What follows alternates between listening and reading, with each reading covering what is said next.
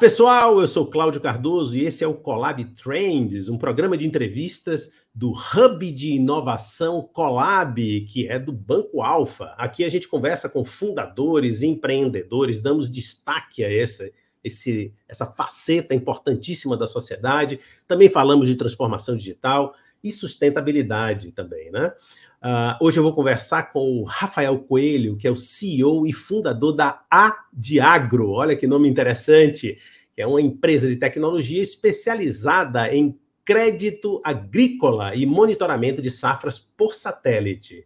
Formada em administração de empresas pelo INSPER e pela Universidade Carlos III de Madrid, na Espanha. Rafael é também gestor de investimento pela CVM, foi trader de commodities na LDC em Geneve né, na Suíça, Genebra. Fundou a W7 Venture Capital, onde atuou como managing partner por seis anos. Foi CEO da BB Store e, de quebra, fundou a Monkey Exchange. Bem-vindo. Fintech é uma fintech, né? A Monkey, a Monkey Exchange é uma fintech de recebíveis online. Rafael, muito obrigado Exatamente. pela sua presença. Obrigado você, Cláudio, pela, pelo convite aqui. É um prazer.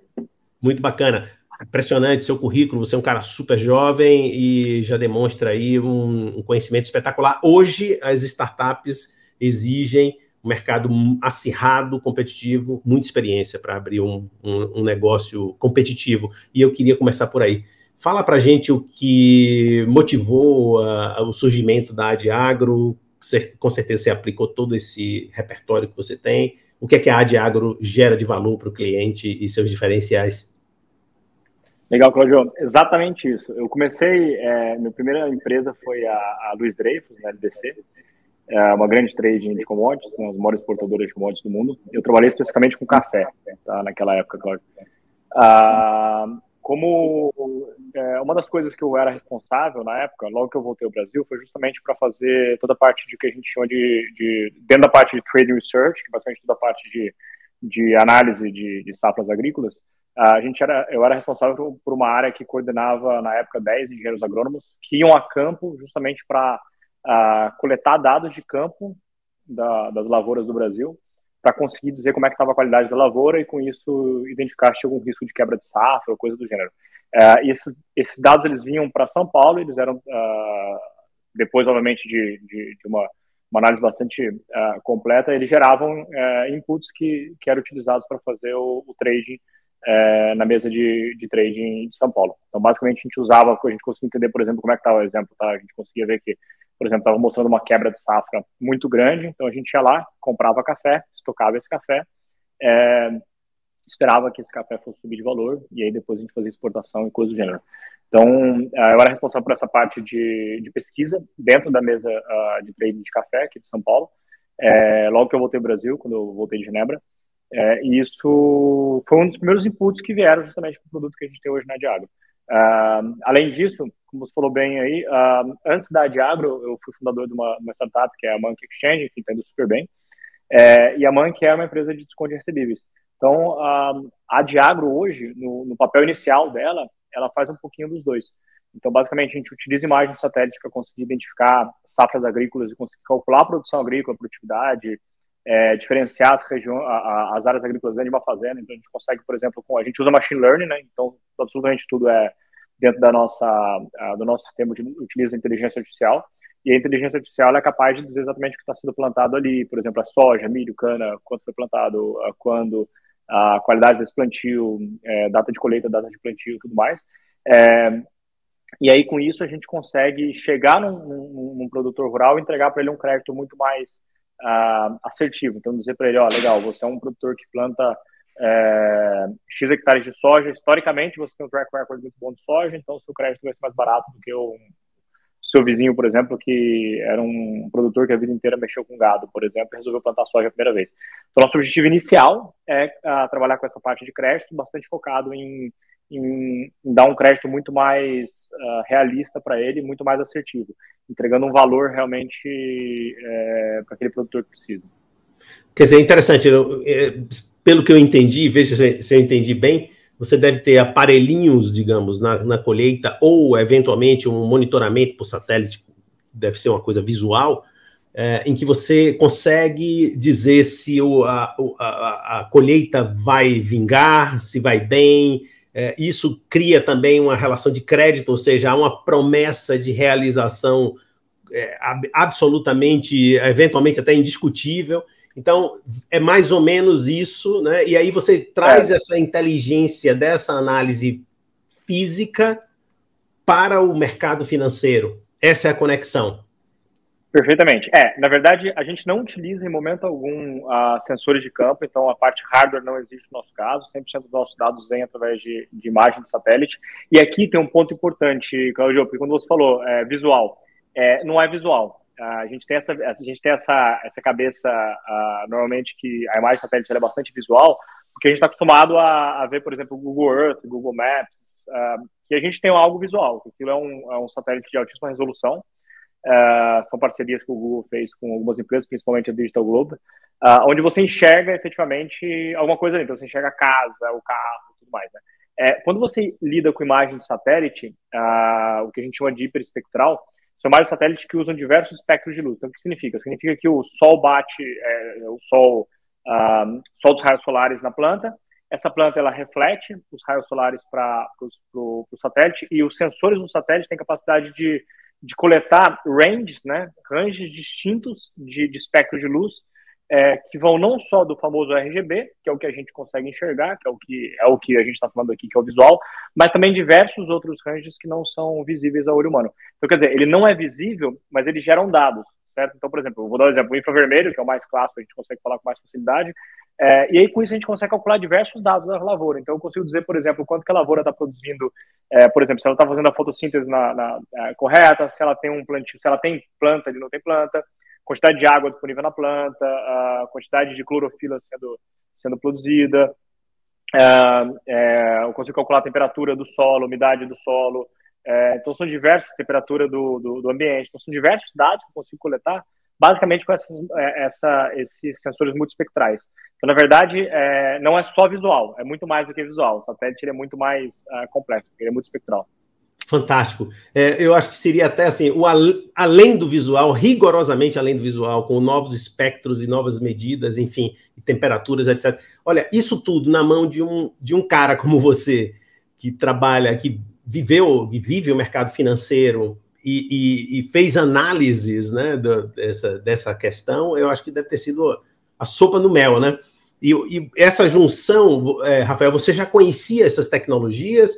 Porque é, uma outra, eu já queria puxar essa pergunta assim, e, e o seguinte: quer dizer, é, no, no, fim, a, a Diagro é uma plataforma que, que que, que fornece informações para vários lados, né? Da, quer dizer, junta as peças, os atores, né? Conta para a gente um pouco mais sobre isso. exatamente, Claudio. A gente, a gente tá, tem trabalhado bastante para criar o que o mercado chama de MSP, né? Multi-Sided Platform, ou uma plataforma de multilados. É exatamente o que você falou. A gente tem uma capacidade de entregar produto para diversos atores da cadeia. Então, a gente começou, voltar até um pouquinho que a gente começou, entregando dados né, uh, ah, para o mercado como um todo. Então, basicamente, a gente nunca deu crédito antes do ano passado. Tá? É, a gente tinha diversos uh, clientes que utilizavam nossos dados para tomada de decisão. Então, a gente tinha grandes bancos, né, que, que obviamente continuam sendo clientes nossos até hoje, é, o próprio Alfa, né, um cliente nosso hoje, Uh, mas também a gente tinha uh, outros tipos de atores. Então, por exemplo, a gente, tinha, a gente tem até hoje a KPMG, que é nosso cliente, a gente tem a Bayer, que é nosso cliente, por exemplo, que utiliza nossos dados para tomada de decisão da lavoura. É, e nesse caso, a gente é um, um, provedor de dados. Então, a gente entrega o dado cru é, para algum desses players e esses players tomavam a decisão. Então, eles analisavam, criavam, eles chamaram analítica dentro de casa e eles faziam, tomavam a decisão. O que a gente começou a fazer nos últimos, no, no, nos últimos anos, né? Ah, a gente começou, ao invés de a gente entregar o dado, a gente começou a querer entregar a, a informação mesmo.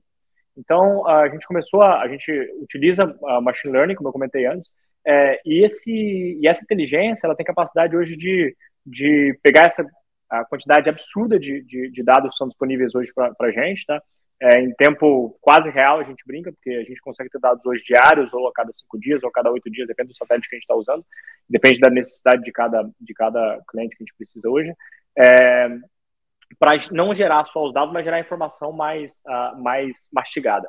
É, e aí foi quando a gente começou a perceber que existia um valor muito grande de entregar esses dados direto para a cadeia, inicialmente a cadeia financeira, É, e a gente começou a, a, criar um produto que tivesse mais sentido. Então, pô, a gente percebia que a cadeia financeira, né, a, o banco, ele precisava é, de dados do produtor rural para tomar uma decisão. Em grande parte das vezes ele não tinha esse dado, né? Porque ele dependia do próprio produtor dar o dado para ele, a não ser que ele ficasse, a não ser que ele fosse, por exemplo, o Banco do Brasil, uma caixa econômica que está com o produtor há 20, 30 anos, é, e, e, conhece o produtor, é, não pelo dado do produtor, mas pelo histórico de pagamento dele. É, e o banco novo que entra nesse mercado não tinha essa capacidade. Então a gente começou a perceber, ok, e se eu entregar, a gente tem capacidade de buscar dados do passado. Tá? A gente tem imagens de satélite uh, super antigas, então a gente consegue fazer uma, uh, uma criação de, basicamente, uma história inteira do produtor do, do, dos últimos anos todos dele, dizendo exatamente o que ele fez ano a ano. E a gente começou a perceber que isso gerava muito mais valor para o mercado. Então, quando a gente começou a sair do mercado de entregar apenas dados e começou a entregar esses uh, produtos mais, mais mastigados. É, e aí, para isso, a gente precisou, obviamente, criar dados uh, de, diversas, de diversos lados. Então, a gente não entrega só dados para o mercado financeiro, mas a gente entrega para a cadeia de, é, de para a cadeia de, de logística, por exemplo. É, e, e, o nosso, nosso cliente, ele pode ser o banco, mas ele pode ser o produtor rural também. É, por isso que a gente é uma plataforma de multilados. A gente consegue entregar valor para diversos players da cadeia e juntar eles quando for necessário também. Entendeu?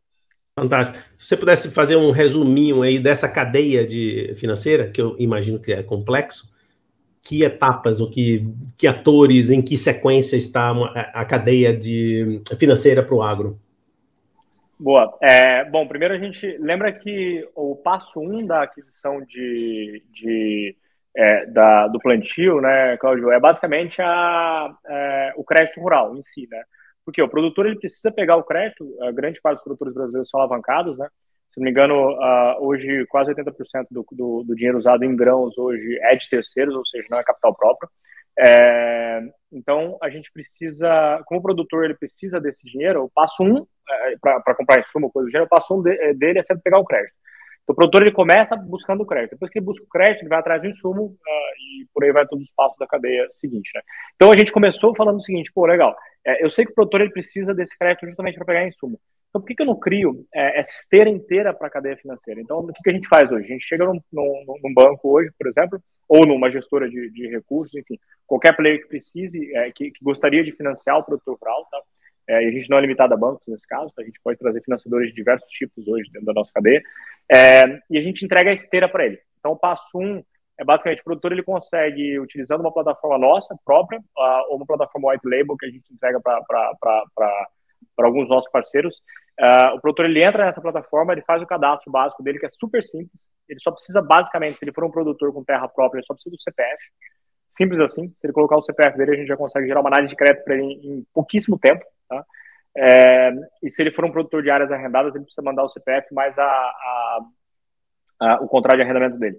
E depois disso, a gente passa dentro de um processo do banco, a gente passa por uma esteira onde a gente faz toda a checagem, primeiro, de, de SR, que são os dados do Banco Central dele, né? a gente consulta o SISBACEM para conseguir entender, entender o nível de alavancagem desse produtor, tudo. Depois a gente faz consulta a birôs de crédito tradicionais, Uh, depois a gente faz nosso processo interno, que é basicamente consulta, a gente consegue analisar a produtividade histórica desse produtor, o track record, a gente entrega, são oito, uh, uh, oito scores que a gente entrega operacionais, então, basicamente, track, track record, então, quer dizer, como é que é o histórico produtivo desse produtor, a produtividade dele histórica, como é que é o desvio padrão entre, as, entre a fazenda, dentro da fazenda dele, como é que é o risco climático daquela região, então a gente entrega todos esses dados, e aí, por último, esse produtor ele vai ter lá basicamente um dado, um dado de saída que é o, o risco dele é, e qual que é o máximo que esse produtor poderia pegar de, de crédito é, em hectares, por exemplo, se ele tiver interesse em soja, em hectares de soja, e depois a gente multiplica, obviamente, pelo preço de custeio da soja naquele momento específico. É, isso vai dar o, o, tamanho do crédito que ele poderia pegar no limite dele máximo a, em valor.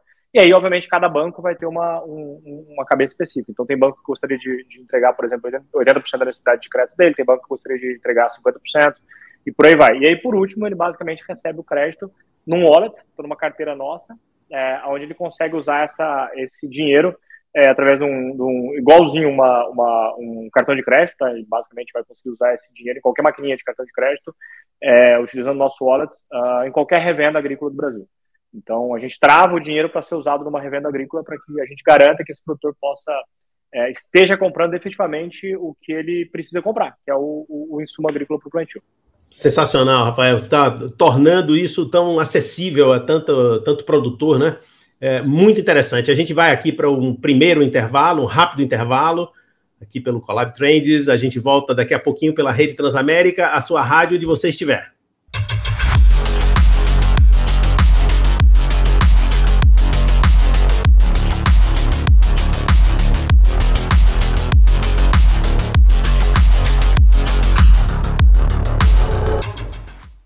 Colab Trends já está de volta. Hoje eu estou conversando com Rafael Coelho, que está aqui ao meu lado, CEO e fundador da Adiagro. Antes do intervalo, o Rafael deu uma aula para a gente sobre essa cadeia financeira do agro e como ele tem agregado tecnologia, aplicação de machine learning, inteligência artificial. A gente pode até falar um pouco sobre a parte de tecnologia nesse bloco, mas eu queria começar é, Rafael, pelo, por uma questão que você me trouxe antes da, da gravação, que é uma simetria de informações entre os atores dessa cadeia. Explica mais para a gente do que se trata, né? Eu imagino que é, o produtor tem menos informação ou mais, o banco tem mais ou menos, enfim, deve ter um monte de coisa legal para você esclarecer para a gente. Boa. É, Claudio, exatamente isso. O, os produtores eles têm informações, uh, em grande parte das vezes, bastante limitada do, do mercado é, de crédito, por exemplo. É, falando especificamente, entrando especificamente num dos segmentos que a gente atua aqui, que é o crédito, né, como eu comentei. É, acaba que ele tem uma, uma, uma, informação bastante limitada. Então, por exemplo, ele não sabe quais são as taxas aplicadas, ele não sabe se ele tem. É, ele sabe a taxa própria, né, mas ele não sabe como é que é a taxa do mercado. Então, se aquela taxa que está sendo aplicada para ele é uma taxa justa, por exemplo, ou se o vizinho dele que está na mesma região, mesmo risco climático, tem uma taxa diferente. É, e, ao mesmo tempo, uh, hoje acaba que os, os, bancos eles acabam criando um monopólio da informação. E não por, por, é, não por alguma forma de, de, de, deixar o produtor numa situação ruim. É muito mais como o mercado trabalha, né? Porque, como eu comentei antes, pô, o Banco do Brasil hoje ele tem grande parte do crédito dado hoje no, no agronegócio. Isso foi muito maior no passado, tem diminuído, obviamente, cada vez mais, é, é, mas ainda é bastante relevante. É, pelo fato do Banco do Brasil ter boa parte do crédito rural hoje, ele acaba ficando com essa informação para ele. Então, o que significa? Significa que se eu, se eu sou um produtor e eu chegar no, no, no, banco é, novo, por exemplo, tá? Vamos dar o exemplo dos neobanks, né? Por exemplo, uh, que não dão crédito rural ainda, mas enfim, qualquer um desses neobanks. Uh, se eu quiser pegar um crédito uh, num neobank, por exemplo, o que, que, que o, o, o, banco vai falar para mim? Ele vai falar, olha, uh, fica comigo aqui pelo menos durante três anos, para eu entender como é que você é, para eu te conhecer, para eu saber como é que é a, a, o seu histórico de pagamento, é, e no ano seguinte, depois de três anos, né, no ano seguinte, é, eu consigo te dar uma taxa de juros mais, mais justa. No curto prazo, eu vou te dar uma taxa de risco, é, uma taxa de juros onde eu vou, na verdade, é, adicionar um prêmio de risco, justamente por eu não conhecer a informação, que não ter essa informação da, da qualidade de produção que você tem. Uh, então, isso gera bastante distorção no mercado. Então, por exemplo, eu dei o exemplo do crédito, que o produtor acaba pegando taxas de, é, taxas de juros mais baseadas na uh, nas médias regionais, onde ele está atuando, mas na verdade isso acontece com outros mercados. Então é muito comum, por exemplo, com seguros, né, que é um exemplo uh, muito bom. O Brasil tem muito pouco seguro agrícola ainda por diversos motivos. Um deles é justamente pelo alto custo do seguro uh, rural ainda. É, e ele é custoso é, justamente pela falta de informação. Então, quer dizer, acaba que os players não têm informação tão, tão é, é, tão assertiva com relação à, à, realidade daquele produtor, é, que ele acaba colocando de novo um prêmio de risco para não tomar um risco absurdo, é, justamente para mitigar esse risco dele, ele coloca um prêmio de risco na, na, no trabalho dele. Então, isso é extremamente comum nesse mercado como um todo. Então, você cria essa simetria, que acaba criando bastante distorção dentro do mercado, é, e, e, no final das contas, os preços acabam ficando. É, eu costumo dizer, Claudio, que não é que o preço fica caro, tá? É, o preço fica injusto, né? Porque na prática o que está acontecendo é que cada, a, cada produtor não está sendo avaliado pela qualidade da produção dele, e sim pela média regional que ele está. Então, quer dizer, é injusto. Né? Porque se o produtor não peça um produtor, na prática, talvez ele esteja numa situação melhor para ele, concorda? Porque ser avaliado pela média é melhor do que ser avaliado pela produção dele. Mas se ele é um bom produtor, ele está perdendo dinheiro aqui, ele está pagando mais caro. Por isso que essa simetria de informação gira, gira é, gera esse tanto de, de, de distorção que a gente está comentando. Perfeito. Veja, é, eu fui criado, né? sou mais velho que você há alguns anos, fui criado sabendo que o Brasil é um país sem informação, sem dado. A gente não tem tradição de registrar, de divulgar informações. É, e você está me trazendo uma sacada espetacular, né? Isso gera custo. Você disse, olha, não, mas tem uma média, talvez seja mais injusto do que elevação do patamar de custo. Não eleva custo, porque se a gente não estimula a competitividade para os melhores é, estabelecerem novos padrões, a gente estabelece o padrão da mediocridade, que é o médio. Então, de fato, é, tem um custo Brasil aí pelo fato de nós não sermos um país que registra e usa informação. Muito interessante essa reflexão. É genérica, não é só para o agro, né? Então, uh, muito legal. Eu queria aproveitar, é, aproveitar, essa carona, né, Rafael? Você está mostrando assim, um repertório interessante e tem uma, uma trajetória muito estimulante. Acho que é legal que, se você concordar, compartilhar um pouco com, com o nosso público um pouco da sua trajetória, né? Cara, jovem, mas já com uma, uma, uma jornada muito interessante. Acho que pode ser inspirador para os nossos ouvintes.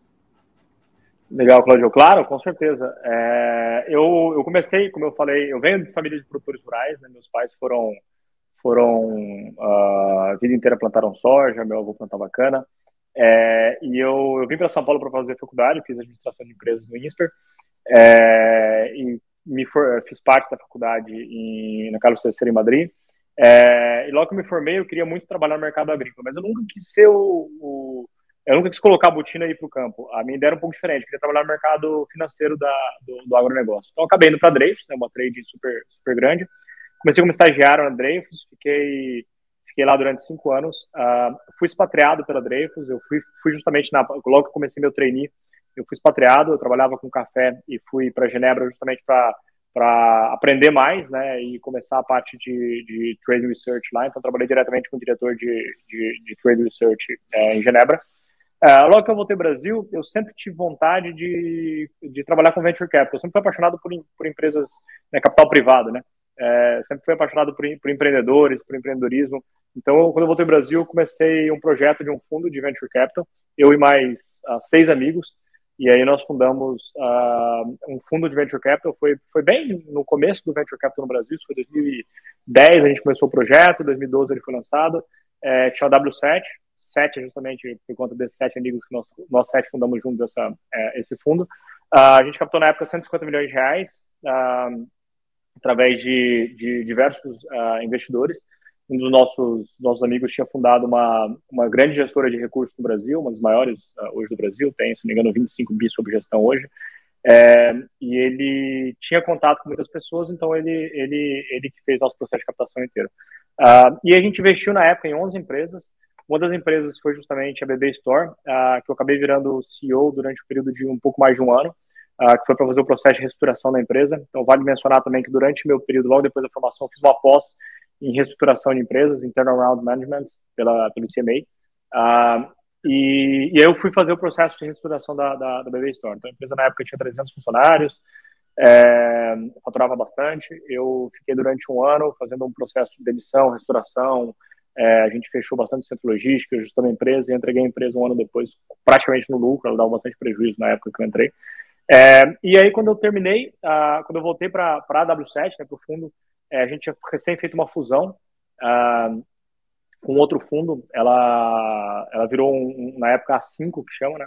É, a W7 se fundiu com a 5 e virou a 5.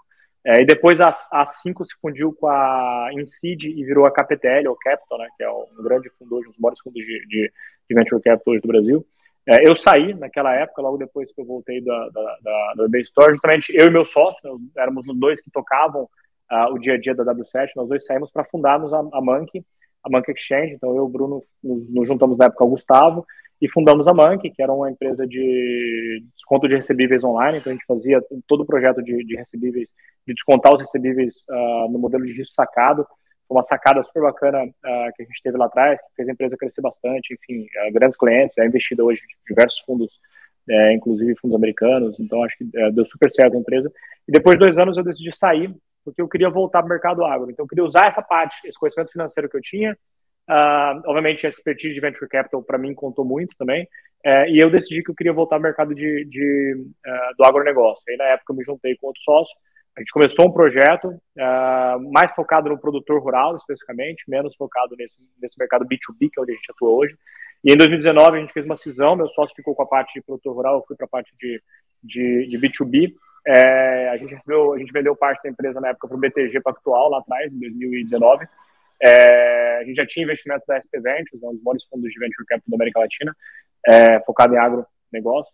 E aí, em 2019, a gente começou efetivamente a focar nisso. Aí eu, me, eu trouxe, quando a gente fez a cisão, eu trouxe outros sócios para dentro do jogo, é, que eram mais focados em machine learning, inteligência artificial, justamente para me ajudar a criar esse projeto, que eu acreditava muito, eu acreditava que a inteligência artificial iria mudar completamente o jogo dentro do, do, do agronegócio.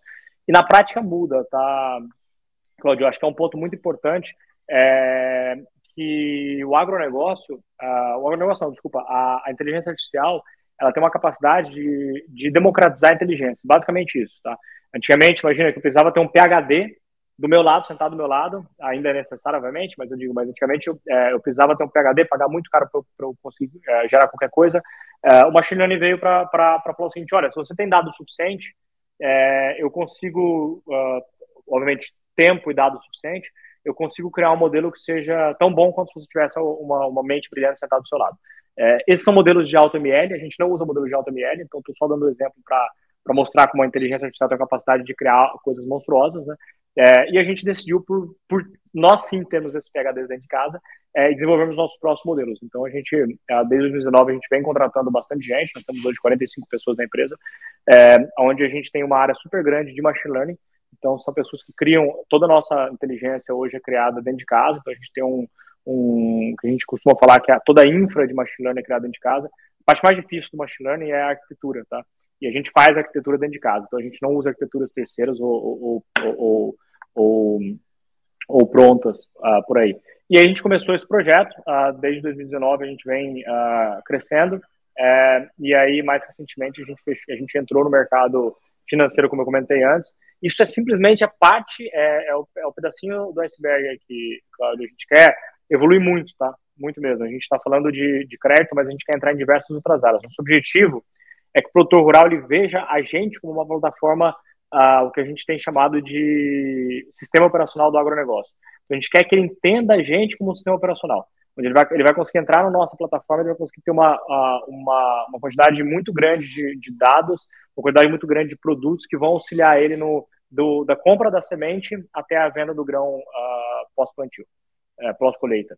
Então, uh, nosso objetivo é que o produtor possa ter 100% da cadeia dele é, mapeada, uh, ele possa usar os nossos dados ou usar os nossos produtos para auxiliar ele em absolutamente tudo que tem ali dentro. Cada vez mais ele reduza os custos dele, é, deixa os custos que hoje são extremamente variáveis, extremamente dependentes de dólar e tudo mais, cada vez mais fixos, onde quando ele plantar, uh, ou quando ele chegar para comprar um insumo dele, ele já sabe exatamente quanto que ele vai ter de, de, de rentabilidade na lavoura dele no, no, no final da, da, colheita. Esse é o nosso objetivo de para 2026, tá, Cláudia? A gente não é louco também para achar que a gente vai fazer tudo isso em, em, em, um ano. Então a gente tem uma cabeça super pé no chão, de que a gente sabe que a gente precisa levar bastante tempo para isso. E aí, só para ah, só finalizar, sim, eu acabei. Opa, desculpa. Só Não, finalizar, eu acabei virando, virando, quando eu saí da W7, acabei virando investidor também de algumas empresas, então hoje eu tenho algumas empresas que eu, que eu virei investidor uh, uh, de algumas startups, então uh, tem, eu tenho aí hoje três investimentos que eu fiz é, na pessoa física, é, e hoje eu sou também professor de, da Link School of Business, que é uma das principais, é, na verdade é a primeira universidade do Brasil focada em empreendedorismo, foi o primeiro pessoal que criou uma faculdade super é, inteligente, todos os professores são empreendedores, é, então é super bacana. E eu virei professor lá esse ano também, mais recentemente. Muito legal. Você acabou uh, trazendo com as suas reflexões sobre essa fantástica jornada uma visão de futuro também, que tem muito a ver com o nosso programa que se chama Trends, né, Tendências. E, então, você já está apontando aí para para uma tendência muito importante do mercado, que é o uso intensivo de dados, como é aquela velha história meio mastigada já, dados é o novo petróleo, acho que dado para o Brasil é o novo agro. Né? Então, parabéns, Rafael, pela sua trajetória, muito obrigado pela sua participação no programa, casa aberta para você aqui no Alfa. Claudio, obrigado vocês pelo convite. Foi um prazer falar um pouquinho da empresa aqui, da minha, da minha história aqui. E, putz, da mesma forma aqui, fico super feliz e adoro falar com, com pessoas, então sempre disponível porque tudo que for necessário aqui. Obrigado mesmo pelo convite, é uma honra para mim falar com vocês aí. Um, um, banco que eu admiro tanto e com, conheço vocês há muitos, muitos anos, tem uma relação super próxima. Obrigado mesmo, Cláudio. Chegamos ao final de mais um Collab Trends. Hoje eu conversei com Rafael Coelho, que é CEO e fundador da Adiagro, um papo interessantíssimo. Uh, muito obrigado pela, pela sua participação, pela sua audiência. Você já sabe, se inscreva nos nossos canais do Alfa, no YouTube, no Spotify, dê o seu like se você gostou e nos acompanhe aqui na Rede Transamérica, a sua rádio, onde você estiver.